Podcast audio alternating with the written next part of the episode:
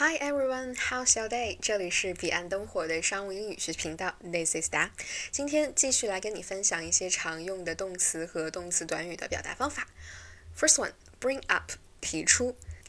Tom said the issue would be brought up again at the next meeting with marketing department. I hate to bring this up, but I would like to take a couple days off during our business season in January. Tom said the issue would be brought up again at the next meeting with marketing department. I hate to bring this up, but I would like to take a couple days off during our busy season in January. Move on, 移到下一个. Can we move on to the next item on the agenda? Can we move on to the next item on the agenda? Add, 补充. Tom, do you have anything else to add? Nothing to add from my end. Tom, do you have anything else to add? Nothing to add from my end. Comment, 注解,意见. You can comment on the shares file or reply to my comments.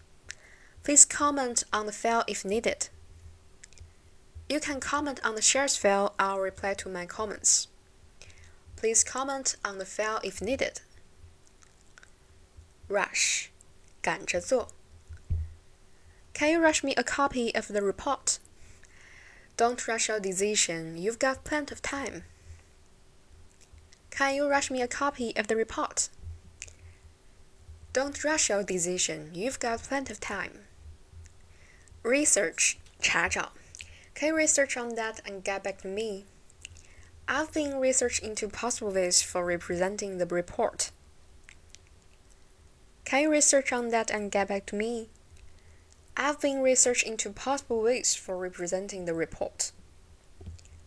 Wrap up. 完成. Let's wrap up the work and go home. I will wrap up the report and start transitioning to the next task on the list.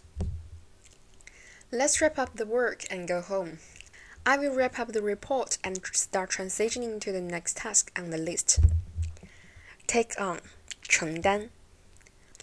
I'm afraid that she can't take on any extra work.